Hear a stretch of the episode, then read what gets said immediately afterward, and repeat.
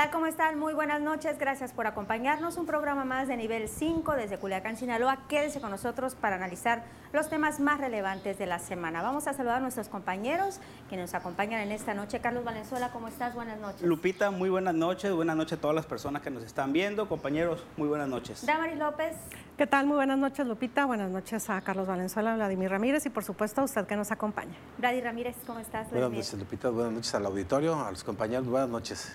Pues vamos directamente a analizar este tema. Ya se venía a venir, ya lo esperábamos nosotros, incluso lo platicábamos antes de las campañas, durante las campañas electorales, que esto iba a ser así, que en las campañas íbamos a estar en semáforo verde, nadie se iba a contagiar de COVID, que después iban a venir los casos, pues ya lo habíamos comentado incluso, pero ahora ya lo están eh, confirmando, ya lo están reconociendo las mismas autoridades a nivel federal y a nivel estatal. Tenemos tercera ola de casos COVID, pues en, en nuestro país, ¿qué se dice de Sinaloa ya, Carlos? Alarmante lo que está ocurriendo en Sinaloa es ya se siente el temor de muchas personas que incluso ya han pensado cerrar sus negocios durante unos días por miedo a contagiarse, ¿no? A pesar de que ya tienen las dos vacunas, hay miedo de las personas de salir a la calle.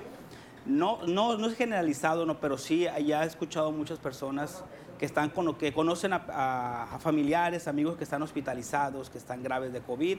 ¿Por qué? Porque hubo un relajamiento muy fuerte, ¿no? Lo vimos en las campañas y posteriormente a las campañas ni se diga, ¿no? Conforme fue avanzando la vacunación se fue relajando más y el resultado es esto, ¿no? La peor situación de la pandemia que hemos vivido desde hace 500 días. Damaris, ¿cómo ves? Pues yo creo que estamos peor que el año pasado cuando, cuando comenzó la pandemia, ¿no? Eh, ya en este caso Salud daba cuenta de, de, 700 nuevos casos en, un solo día, entonces sí es alarmante. Culiacán, Mazatlán y sobre todo hago hincapié en Mazatlán porque ya viene el periodo vacacional, anunciaron allá algunas medidas, por ejemplo, restricciones del 60% de aforo en varios negocios, sin embargo no hablaron nada específico en los hoteles, cuando ya mucha gente tiene la, la reservación, ¿no? Y sí coincido con Carlos en que hubo un relajamiento, pero yo creo que este relajamiento fue en conjunto, ¿no? Relajamiento de las autoridades, relajamiento en este caso también de las autoridades electorales, porque pues en las campañas al principio vimos como que se quisieron seguir ahí medio los protocolos, pero después se rompieron completamente, aunado a que mucha gente ya está vacunada y este pues dicen, bueno, ya estoy vacunada, como que ya siento que no me pasa nada, ¿no? Psicológicamente, pero pues vemos que sí pasa y está pasando muy grave. Tomando en cuenta, Vladi, lo que dice Carlos, lo que dice Damaris, ¿de quién es la responsabilidad? ¿Hasta dónde es responsabilidad de las autoridades y hasta dónde de sociedad?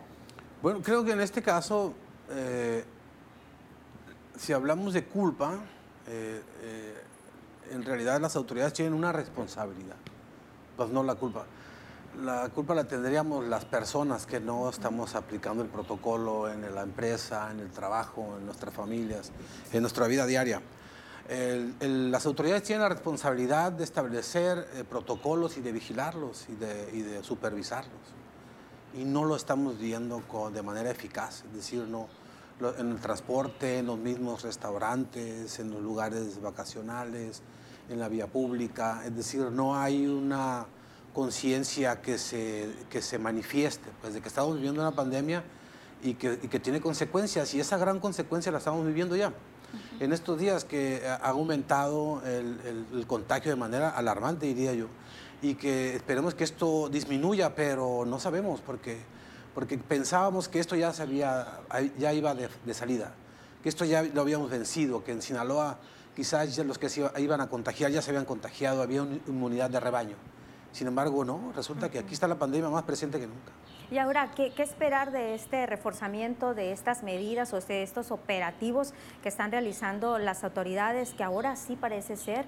Espero que realmente sí se cumplan con esta situación. ¿Les parece si hablamos de esto después de la pausa? Vamos a seguir hablando de esta tercera ola de casos de COVID aquí en nuestro país y por supuesto en Sinaloa. Regresamos.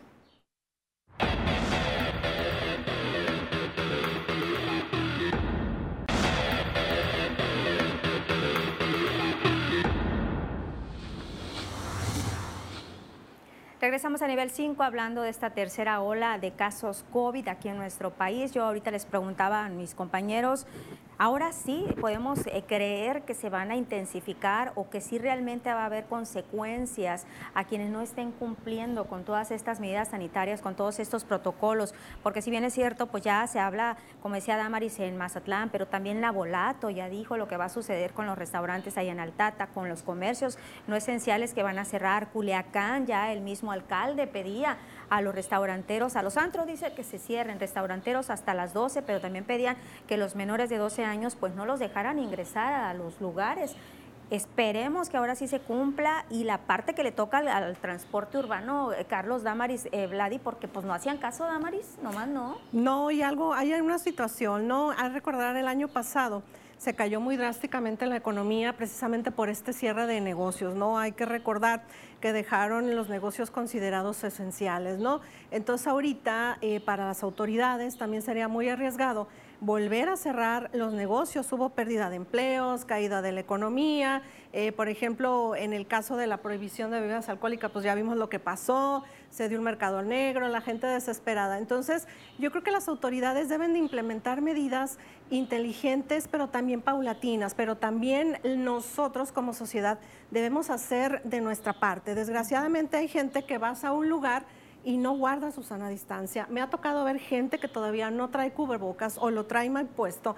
Por ejemplo, en el transporte urbano es difícil para un chofer ir manejando e ir a la vez cuidando que la gente porte el cubrebocas, entonces ahí es responsabilidad del pasajero. Ahora, otra cosa, ¿cómo el chofer va a prohibir que siga subiendo gente cuando la gente necesita el transporte y vemos transportes urbanos llenos? A lo mejor en el centro no tanto, ¿no? Porque hay vigilancia, pero váyanse a las colonias y la gente no me dejará mentir, vienen llenos. Entonces, ¿cuál sana distancia? También nosotros debemos de contribuir, pero también la, la, autoridad checar, como dijo Vladimir, que realmente se cumplan esas disposiciones. Hace un año cuando estábamos en el confinamiento, justo el 12 de junio fue la fecha en la que más casos activos había, eran 1.622 casos era lo máximo y durante el mes de junio fue cuando Sinaloa estuvo por encima de los mil. Hoy estamos arriba de los 2000. Culiacán estamos arriba de 800 casos activos. Es muchísimo, nunca, nunca había ocurrido y estamos en confinamiento. Imagínate ahora que estamos todos fuera, todos trabajando. Fue una medida muy buena la que implementó la autoridad. Se tardó dos semanas en hacerlo. Dos semanas atrás, desde que acabaron las campañas, debieron haber haber analizado la tendencia a la alza. Y lo decíamos aquí, no, algo estaba ocultando la autoridad cuando de repente sale Secretaría de Salud a decir, ah, había 300 casos guardados ahí activos que no lo sabíamos, de tres meses atrás que no lo sabíamos. Es mentira, ¿por qué? Porque rápidamente sacaron esos casos, pero ¿qué sucede en, ese, mismo momento, en ese mismo momento? Los casos activos eran mucho mayor. O sea, realmente sí fueron, fue un rezago grande, pero los casos activos estaban ahí. Fue una manera de disfrazar que vinieron ocultando información durante las campañas. Fueron tres meses en la que la autoridad ocultó información y esa responsabilidad directamente de la autoridad tanto del gobernador, que es el jefe aquí en Sinaloa del gobierno del estado, Secretaría de Salud, y qué pasa que y lo mismo con los alcaldes, no, buenas medidas en los antros, ¿por qué? Porque ya nos estaba respetando, ¿no? Tienen que hacerse lo mismo en los salones de fiesta, ¿por qué? Porque en las fiestas no se cumple la sana distancia hay abrazos, hay bailes, hay pistas de llenas, hay mesas con 10, 12 personas, hay mucha aglomeración y no hay quien supervise eso, ¿no? Ahora, un sector de la población, Vlad y compañeros, que no se han vacunado, los de 18 a 30, bueno, en Culiacán ya va a iniciar con los de 30, pero hay mucha gente, mucho sector de los 30 a 40 todavía que no se han vacunado. Los jóvenes, los más susceptibles, Vladis, que creen que no les va a pasar nada y andan de antro en antro. Sí, creo que las enseñanzas de esta pandemia, en lo que va al 2020, estamos a un año y medio más o menos de que inició esta pandemia en México, en Sinaloa, y las enseñanzas yo veo dos. Eh, la primera es que, pues, eh, pudimos eh, este, padecer por la tristeza y con, y entereza también la pérdida de, personas, ¿no? Pero también nos demuestra la pandemia la indolencia también de parte de la sociedad de los jóvenes, es decir, la, indiferencia a la falta, que se refleja en la falta de responsabilidad, de empatía con las personas que son vulnerables ante la enfermedad y que eso va a seguir eh, generando este, tragedias, pérdidas humanas, pero además eh, problemas económicos, porque es muy costoso para algunas familias el tratamiento del COVID, recuperarse. Y son los que se están infectando los jóvenes, porque a mí me toca ver en redes sociales que están pidiendo apoyo eh, para hospitalizados que son jóvenes. Son personas que son entre los 30, máximo 40 años de edad, que son los que se están enfermando y los que se están eh, complicando la enfermedad porque son los que no están vacunados, ¿no? Porque adultos mayores que están infectados, los de 50 que tienen las dos dosis, sí les pega, pero menos, pero menos. Más leve. Es lo que, lo que se ha visto, ¿no? Pero los que sí están enfermándose y fuertes son los jóvenes. Y estamos en un dilema, un dilema eh, pues muy crítico porque estamos frente a dos ámbitos, el económico y el de la salud. Entonces estamos, ¿cómo le hacemos? Nuestra forma de vida tiene que ver con la economía, pero también está en riesgo nuestra salud diariamente, como lo es también la forma de subsistencia. Entonces, como decía Damaris, tenemos que inventar formas inteligentes para que la economía se, se vea lo menos eh, perjudicada y que esté por, en primer plano la salud. Yo creo que eso es lo que tenemos que pensar como sociedad pero es que también, con las autoridades. Pero es que también considero, ¿no? Hablando, por ejemplo, ahorita estamos en, en tiempos de graduaciones, me ha tocado ver el año pasado de personas que suspendieron bodas, 15 años, fiestas que, que se planean con mucho tiempo de anticipación o que las llevaron a cabo de una forma más discreta. Ahorita no. Ahorita tú pasas por los salones de fiestas y están a todo lo que da y la gente dice, bueno, pues vamos, se olvida pues, momentáneamente que, que, el COVID a lo mejor no está fuera, está dentro. No sé si vieron una nota que se festejó, no recuerdo en qué estado de la República, una fiesta de 15 años y que al menos 30 personas se contagiaron y 15 personas se vieron graves y varias por ahí este, fallecieron. Es, es a, lo que, a lo que se apela también a la conciencia, ¿no? Desgraciadamente tenemos o nos tiene que caer el 20 que no, Sí, o sea, que no son los tiempos de antes de COVID, o sea, que tenemos que ver restringidas nuestras actividades sociales. Bueno, este año no me pude festejar, a lo mejor el otro sí, o me festejo de otro tipo de, manera, ¿no? Ahí vemos las caravanas en las, en las graduaciones, los niños o los padres de familia con, la pura familia. con los globos, con la pura familia en casa, o sea, yo creo que nosotros también como sociedad... Los rituales. Los rituales, debemos de ser conscientes de esa parte. No se puede no se puede y este esperemos Habría que preguntarnos en otra ocasión, ¿no? Si la pandemia se va a ir. No, yo lo veo muy es una, pregunta que tenemos que hacer. ¿Hasta dónde va a permanecer? ¿Qué tanto tiempo hace falta? Y en función de eso tenemos que planear el, futuro inmediato, pues a corto plazo. Pero fíjate, Tiene que ver con los rituales, con las fiestas. Yo creo que tenemos que tomarle de ejemplo Tijuana, ¿no? Que es donde ya está vacunada toda la población de 18 años en adelante, para ver cómo es la vida en Tijuana qué tanto se han infectado, cómo están los hospitales. Yo creo que tenemos que analizarlo desde que eh, terminó la vacunación y los siguientes dos meses, ¿no? Yo creo que ese va a ser el futuro que vamos a tener aquí en Sinaloa. Habría que revisar la historia, perdón, universal en, los, en, los, países orientales con la peste negra. Se eliminaron los abrazos, los besos. Por eso la gente se saluda retirado, los orientales. Es a lo que iba. Es la, a lo la gente no usa los zapatos porque fue una pandemia que casi acabó con la población. Los rusos también eso eh, me entero que tampoco usan los, se quitan los zapatos para entrar a su casa y usan pantuflas. Pues es a lo que iba precisamente. las, las, pandemias han modificado el comportamiento de la humanidad y yo creo que es lo que nosotros tenemos que hacer.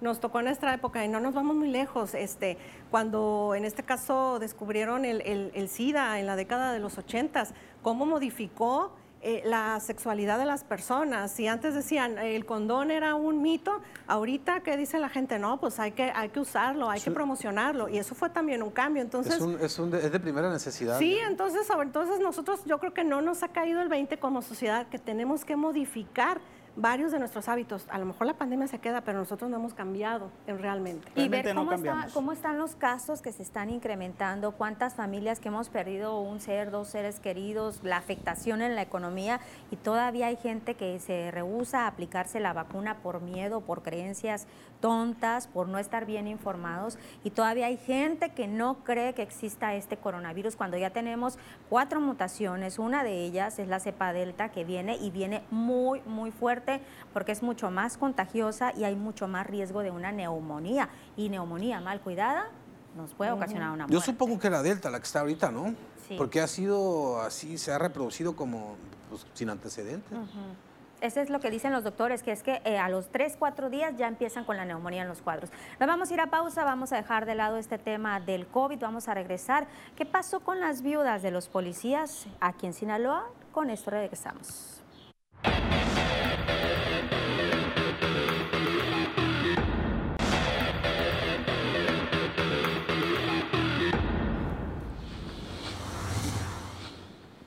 Regresamos a nivel 5, hablábamos la semana, eh, hace algunas semanas, esta situación de las vidas de los policías aquí en Sinaloa que estaban pidiendo pues algo justo, esta pensión, esta homologación también a la pensión que se les diera y en el Congreso del Estado pues se dieron los acuerdos, pero el gobernador dijo no, espérenme tantito, hay un tema ahí, una clave que no me parece, no hay dinero, el retroactivo. Pues se ganó a medias o se hace justicia a medias, Vladi, porque tuvieron que aceptar precisamente quitar este tema del retroactivo para las viudas. Sí, es un tema polémico, definitivamente. Sin embargo, toda eh, iniciativa o reforma o adición que, sale del Congreso debe tener un estudio de, financiero, es decir, si es posible si hay recursos. Y en este caso, al parecer, no, no se contempló ese requisito.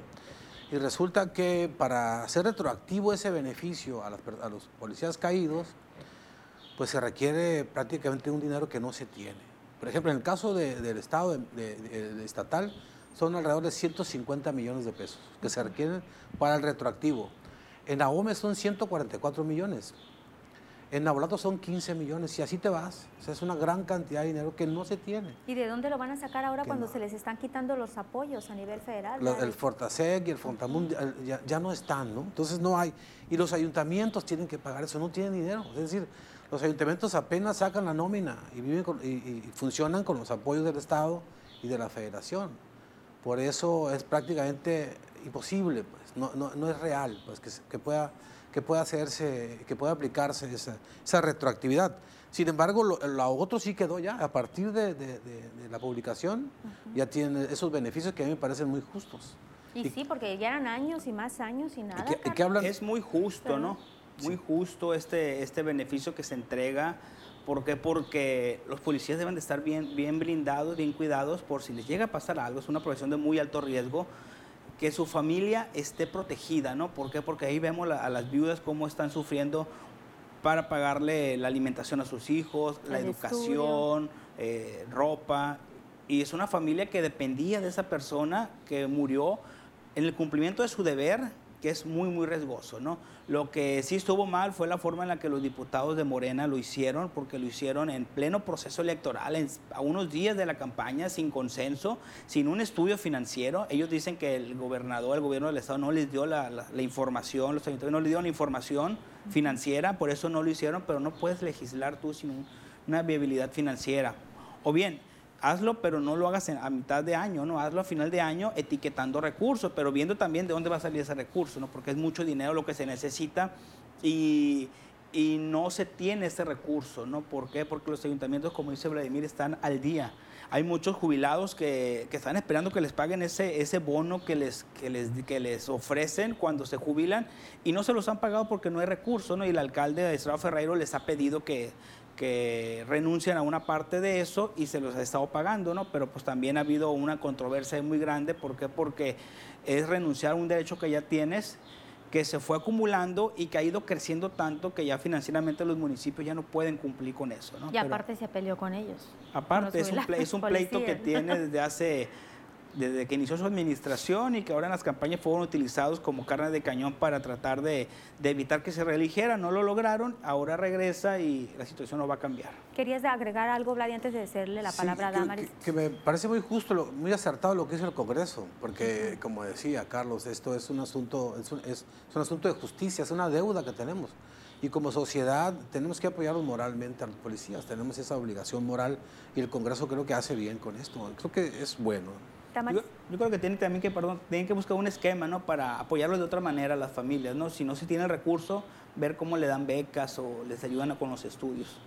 Sí, es un tema de justicia social. Yo creo que todos coincidimos en eso, ¿verdad? Incluso el mismo gobernador Quirino Ordaz lo, mencionó en su momento, ¿verdad? Que sí, que era un tema de justicia para, para las familias de los policías, ¿no? Porque sí, efectivamente, muchas pues eh, tienen evidentemente hijos dos, tres o incluso hasta más y por ejemplo en los casos de las viudas pues sí era muy difícil sacarlos económicamente y brindarles lo básico, ¿no? Que es alimentación, educación y salud.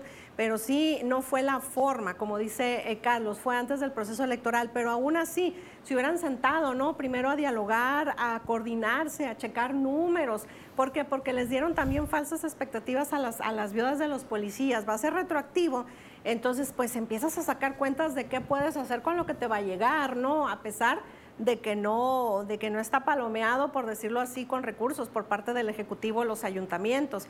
Y pues algo se tuvo que ceder para que finalmente saliera esta, esta disposición, disposición legal que bien viene a protegerlos, pero también abonando a lo que mencionan, que apenas se puede con los recursos, ¿no? Pagar pensiones, sueldos y todo esto, tiene que haber previsiones económicas a futuro. ¿Qué es lo que va a pasar en este caso para blindar ese beneficio que se está proporcionando ahorita? Porque ahorita pues pueden pagarles, pero ¿qué nos garantiza que en un futuro van a empezar a retrasarse los pagos o de plano no pagarles o no aumentarles en este caso? Ese es un tema que tiene que resolverse a futuro, tiene, que haber una proyección a futuro, porque el beneficio de los policías es, es, es, del 100%, es decir, si fallece, la, la, viuda va a recibir el sueldo como si estuviera trabajando hasta el resto de su vida. ¿no? Entonces eso me parece un gran logro, es un, acto de justicia de la parte de la sociedad y de las autoridades, pero que se tiene que proyectar porque incluso están protegidos no solamente en el cumplimiento de su deber, o sea, no, puede fallecer de cualquier forma, pues, no discrimina. Si muere en un accidente, si muere por cuestiones naturales, queda la pensión de por vida y es positivo, ¿no? Eso que se hizo, al final no fue como lo, lo, habían pintado, como se esperaba, pero bueno, fue un avance que se dio, ¿no? Ya con un acuerdo entre el gobierno del Estado, el Congreso del Estado y las viudas de policía que al final se dieron y dijeron, bueno, está bien, de eso a nada, pues ganaron algo. Y es lo menos que podemos hacer como sociedad, proteger a nuestras policías y eso es el trabajo de ellos. Tenemos que corresponder de alguna manera. Y sí, porque están arriesgando la vida y, y cómo, con, con, aparte del equipamiento que tienen, la situación tan crítica de estarse enfrentando esta ola de inseguridad cada vez más y ahora con lo del COVID también que los ponen hasta supervisar, ¿no? que se apliquen todas las medidas. Pues sí, incluso se habló de mesas técnicas que se hicieron, pero entre los mismos grupos de estas personas o estas familias viudas de policías, pues algunos decían, yo sí quiero participar, yo no quiero participar en esto, yo quiero estar ajena. Al final de cuentas sí se logra pues algo, un avance, ya lo hemos hablado aquí, justicia, pero pues sí este retroactivo que viene a representar bastante para estas familias y, que por años, ¿no? Años y años. ¿Cuántos años se tendría con esta situación aquí en Sinaloa? Mm, que yo recuerdo por lo menos más de 10. Más de 10. E incluso había unas disposiciones en la ley que por ejemplo el policía tenía que fallecer en cumplimiento de su deber, lo que estabas mencionando. Eh, si lo asesinaban fuera, aunque, aunque fuera, valga redundancia, consecuencia de su trabajo, no era válido.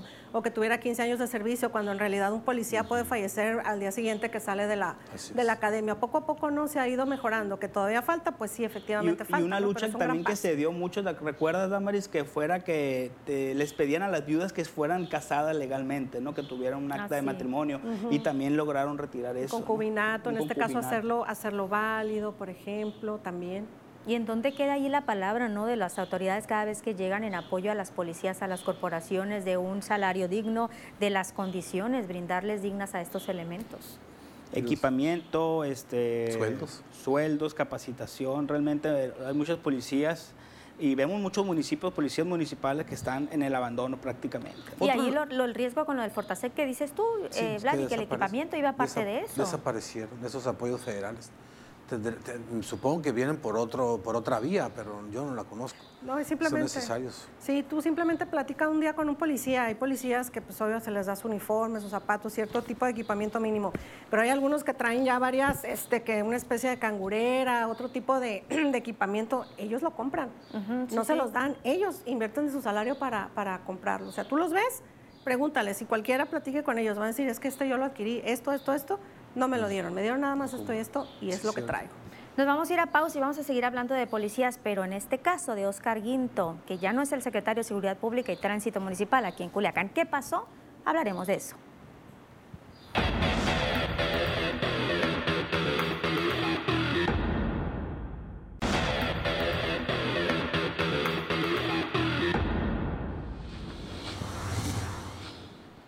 Regresamos a nivel 5. Hace algunos días se entrevistó a Oscar Guinto Marmolejo en las noticias. Yasmín Tapia lo entrevista, presentamos esta eh, información dentro de las ediciones de las noticias. Se le preguntaba de que si era cierto, porque se había especulado de que se iba a salir, iba a salir de la Secretaría de Seguridad Pública y Tránsito Municipal.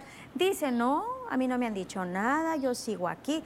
Y al día siguiente se le toma la protesta al nuevo titular de esta dependencia, de esta Secretaría de Seguridad Pública, Mauricio García. Y el alcalde dice, pues prácticamente que Guinto abandonó su cargo. Dice, si se quiso ir antes, pues que se vaya, Carlos. No renunció, dice que no renunció. Hubo un conflicto ahí entre, entre ambas, entre el alcalde y Oscar Guinto, ¿no? que no lo sabemos todavía, pero de que hubo un conflicto conociendo la, el temperamento del alcalde, lo hubo, ¿no?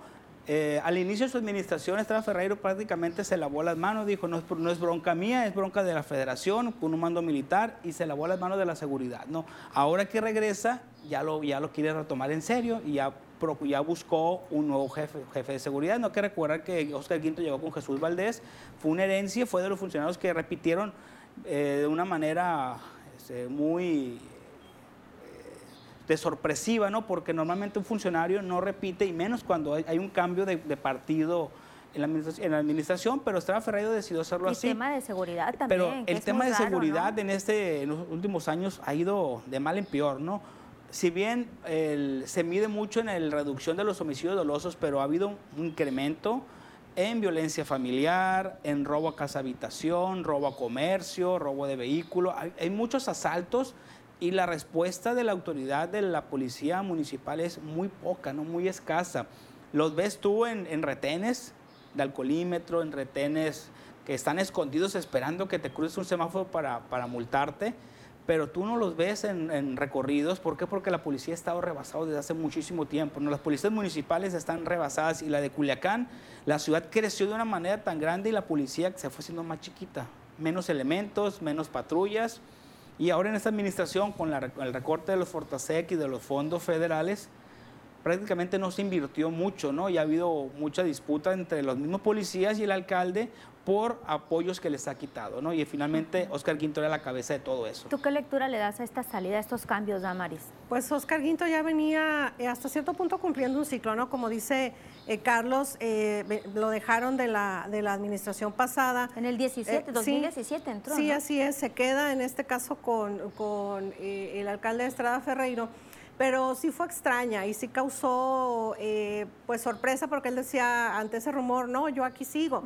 Pero a pesar de todo, eh, mucha gente considera que no son los tiempos para los cambios, porque, porque estamos acostumbrados a que cuando en este caso se renueva la administración, me refiero a los tiempos legales, cuando vuelva a tomar protesta como alcalde reelecto, pues podríamos pensar que a lo mejor hay cambios, ¿no? De acuerdo a los, a los ajustes o al plan y proyecto que traiga. Entonces todavía no son los tiempos eh, adecuados, podría considerarlo mucha gente para eso, pero a fin de cuentas sí causó sorpresa, porque para muchas personas Guinto pues era un hombre que a cierto punto tranquilo, se manejaba con, con bajo perfil, por llamarlo de alguna manera, no era eh, protagonista, no era eh, escandaloso, vamos a llamarlo de alguna manera, ¿no? Como otros jefes policíacos, se manejaba con bajo perfil y aún así, pues, quién sabe qué pasó es lo que, lo que quisiéramos saber, ¿no? Pero sobre, todo, sobre todo ahora que se da el cambio, pues resultados para la ciudad de Culiacán, ¿no? Normalmente un secretario, un director de seguridad no dura mucho tiempo, ¿no? Dura muy poquito tiempo, porque es, es, sano.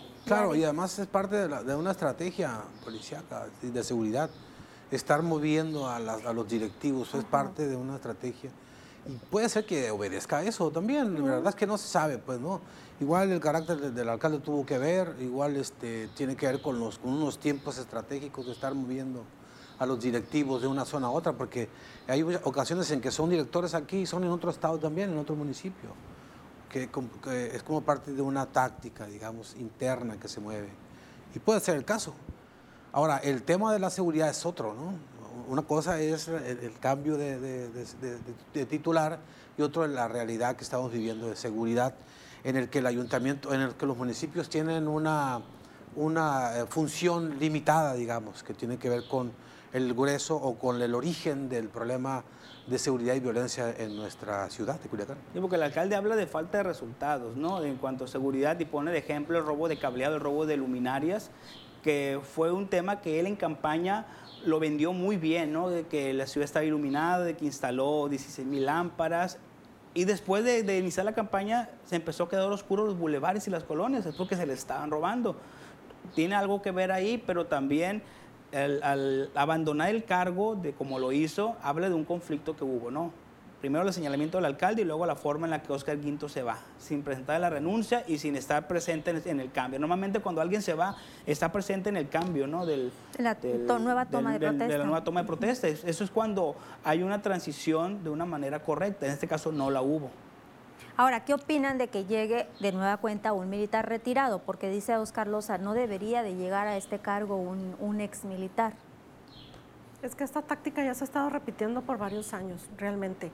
No en, Culiacán, en Mazatlán, en, por lo menos en los municipios más grandes eh, de aquí de la entidad, han llegado varios militares retirados a, a, este tipo de puestos, ¿no? Por estrategia, por seguir lineamientos, pues no, realmente no sabemos, ¿no? Porque a fin de cuentas ellos vienen a los medios de comunicación y dan una, una explicación, pero ya tiene algunos años, yo creo que 10, 15 años, no recuerdo bien, que sí, van poniendo mandos militares, ¿no? Los mandos civiles van quedando a un lado y obviamente pues a los defensores de derechos humanos pues sí siempre los, los han señalado, ¿no? Porque tradicionalmente eh, los, los, trabajos que realizan los militares pues no han tenido buenas experiencias, ¿no? Las personas. Y es que es lo que dicen, que no es la misma formación que tienen un militar a, a, que Se tiene la impresión de que el ejército tiene mano dura y que eso vulnera los derechos humanos. Y es normal que un representante de la Comisión de Derechos Humanos pues no esté de acuerdo. Sin embargo, también hay quienes dicen que, que el hecho de que estén los bandos militares hay una contención a la amenaza de de un civil, ¿no? que hemos visto que han atentado contra la vida de civiles. Y no, es, no se repite, digamos, no es, la, no es la constante en los bandos militares. Quizás sea esa una de las razones también.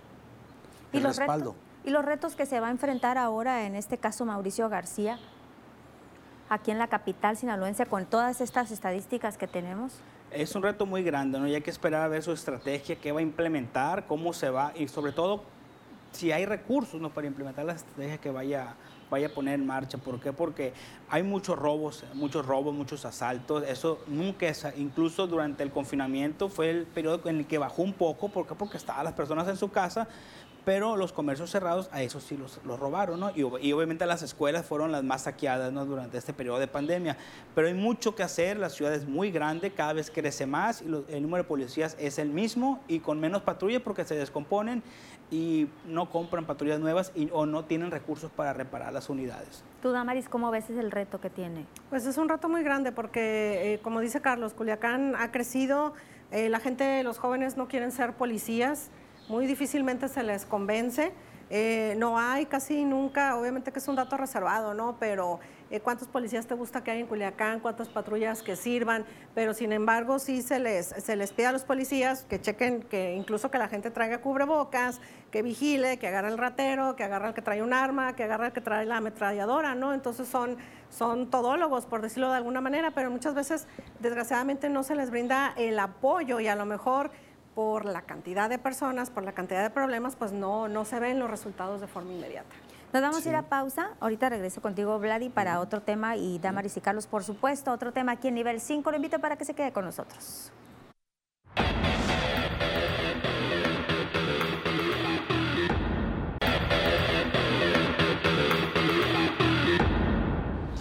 Mucho militar. Regresamos a nivel 5 y esta semana el gobernador Quirino Ordaz Coppel pues se reunió con colectivos de búsqueda de personas eh, desaparecidos, de personas con familiares desaparecidos. Ahí hablaba de apoyo, se está hablando de contratar a más personas, eh, las unidades también para el traslado, temas pendientes que se tienen entre el gobierno federal y los gobiernos, incluso algunos municipales en el tema de los panteones. Pero volvemos a lo mismo, eh, compañeros, ¿cuántos años hablando de este tema de los desaparecidos y apoyos a medias, Vladi.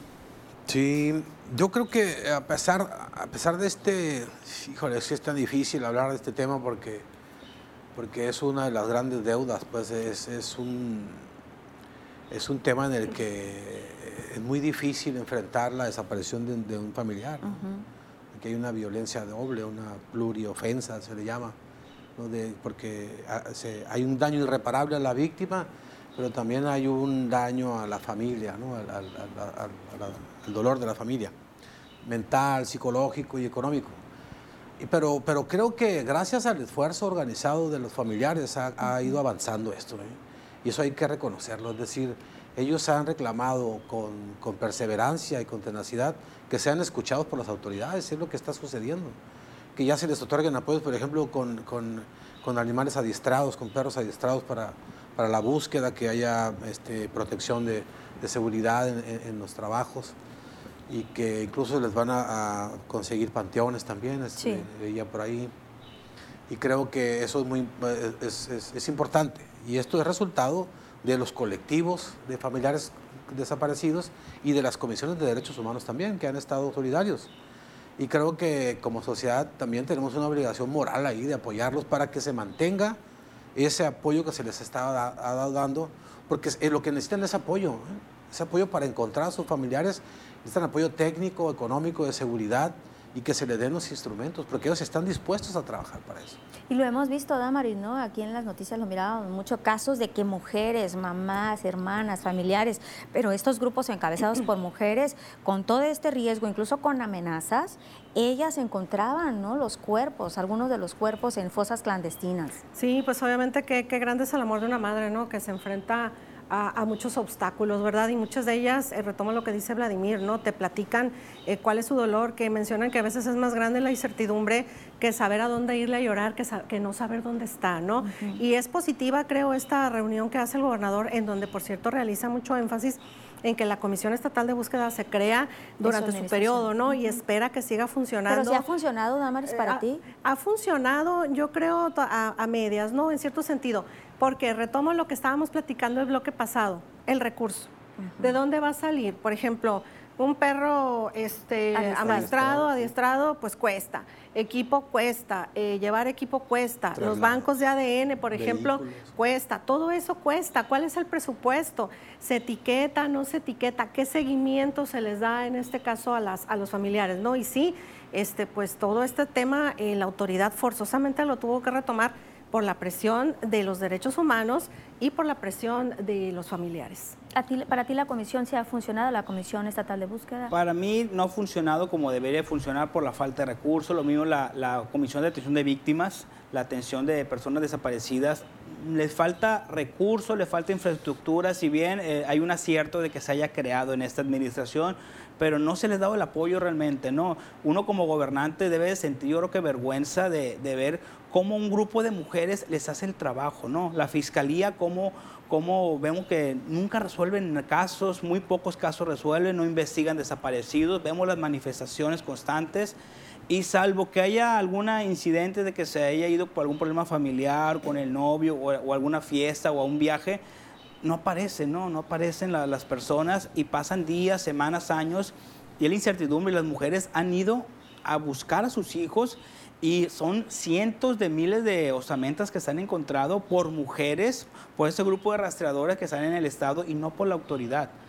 ¿Qué pasa con eso? ¿No? Deberían de, darles vergüenza y de ponerse las pilas para qué? Para salir a hacer esa búsqueda, no dejar que las, que las, que las rastreadoras hagan ese trabajo que les corresponde, y que para eso tiene que haber recursos públicos. Le hace falta mayor infraestructura, le hace falta mayor equipamiento y mayor responsabilidad a las autoridades. ¿no? Ya vemos que el próximo gobernador, Rubén Rocha Moya, anunció de que era la, primera tarea que iba a hacer y ahora vemos que Quirino Ordaz es la última que está haciendo su administración, ¿no? Qué bueno que lo hizo con nuestros apoyos, pero se tardó mucho tiempo en hacerlo. Habrá que ver qué es lo que se va a hacer en la administración de Rocha, porque sí dijo, de los desplazados, de las familias con personas desaparecidas, sería el de las primeras actividades que realizara en cuanto tome protesta. Ahora, si nos vamos a los datos, a los números de desaparecidos, algo que se ha cuestionado mucho es que ni siquiera hay un censo real. De repente un organismo te dice unos cuantos, la fiscalía te dice unos cuantos, pero no hay algo, una base de datos concreta, Vladi.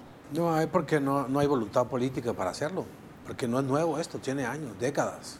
No es la primera experiencia que vivimos.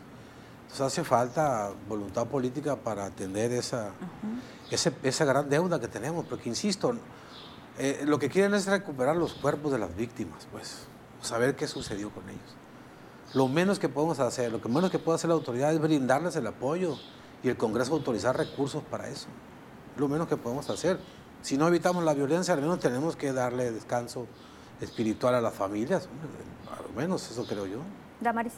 Es que también hay una cuestión, obviamente eh, la, Fiscalía General del Estado también actúa pues con base a denuncias y parece increíble, pero hay gente que también no lo hace, ¿no? Se acerca primero a, estos, a estos colectivos, entonces ya a la hora que dices, oye, vamos a denunciar, en muchas ocasiones la misma familia no quiere, mejor se acerca a los colectivos y en el peor de los casos incluso... Pero es por la misma, porque ¿no? ha actuado la Fiscalía, por temor, por eh, temor en estos casos, ¿no? Pero sí es lamentable y ojalá en este caso que la comisión se le dé continuidad, pero insisto, que se le den recursos, porque eh, pues las demandas sociales son muchas, ¿no? Y ya se han hablado de ellas. Eh, por ejemplo, eh, se necesitan recursos para los desplazados, para los desaparecidos, para servicios públicos, para lo que quieras. Entonces, si no se dejan etiquetados, pues va a salir la misma, va a estar ahí la comisión en papel o en oropel y pues no va a dar resultados. Y ahora que alguien que encabece la comisión que realmente esté empapado de la situación sea sensible a este tema. Sí, fue, recuerdo que cuando fue la elección sí hubo polémica ¿no? por la designación. ¿Por qué? Porque había varios que estaban peleando la, titularidad de la comisión, como en todos los casos, pero sí se necesita alguien que tenga mucha empatía, ¿no? Si el gobernador en turno o el secretario en turno o el fiscal no tienen la sensibilidad, se ocupan que al menos el titular de la comisión la tenga y sepa lo que siente las personas que están buscando un familiar y salga ayudarlas, ¿no? Que realmente sea un gestor y salga eh, a los medios y no le dan recursos, que salga a decirlo, ¿no? A presionar a las autoridades para que lo hagan, porque hace falta mucha sensibilidad desde el gobernador, por toda la cadena del gabinete, hasta el encargado de la comisión que no se ha visto un trabajo, un resultado real. Y tienen un reto muy grande porque cada vez vemos más casos de personas desaparecidas. Nos vamos a ir a pausa y vamos a regresar con la etapa de conclusiones en esta noche de nivel 5.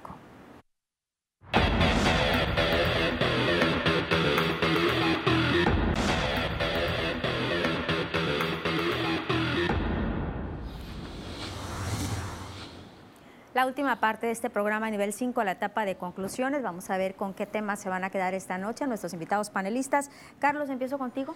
Lupita, yo me quedo con el rebrote del COVID y quiero aprovechar estas cámaras para hacerle una invitación a todos los ex candidatos, especialmente ganadores y perdedores, especialmente a los que son alcaldes, diputados locales y federales, que tienen un cargo público, que salgan y asuman su responsabilidad que pidan disculpas a la sociedad por no haberse cuidado, por haber hecho eventos masivos, por haber generado aglomeraciones, no usar cubrebocas, ser parte de los que iniciaron esta, este rebrote de COVID-19 en Sinaloa durante las campañas, que asuman su responsabilidad y a la población que se cuiden dos semanas.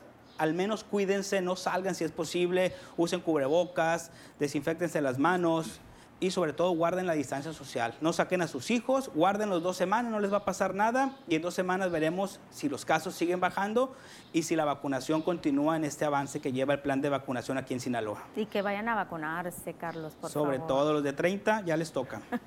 Radi, ¿con qué te quedas? También con la invitación a, a sumar esfuerzos y a generar conciencia en las familias, con los amigos, y que tenemos que detener esos rituales, esos hábitos que tenemos de festejar, de demostrar el cariño, la amistad, de, los, del hábito de hacer ejercicio en los gimnasios.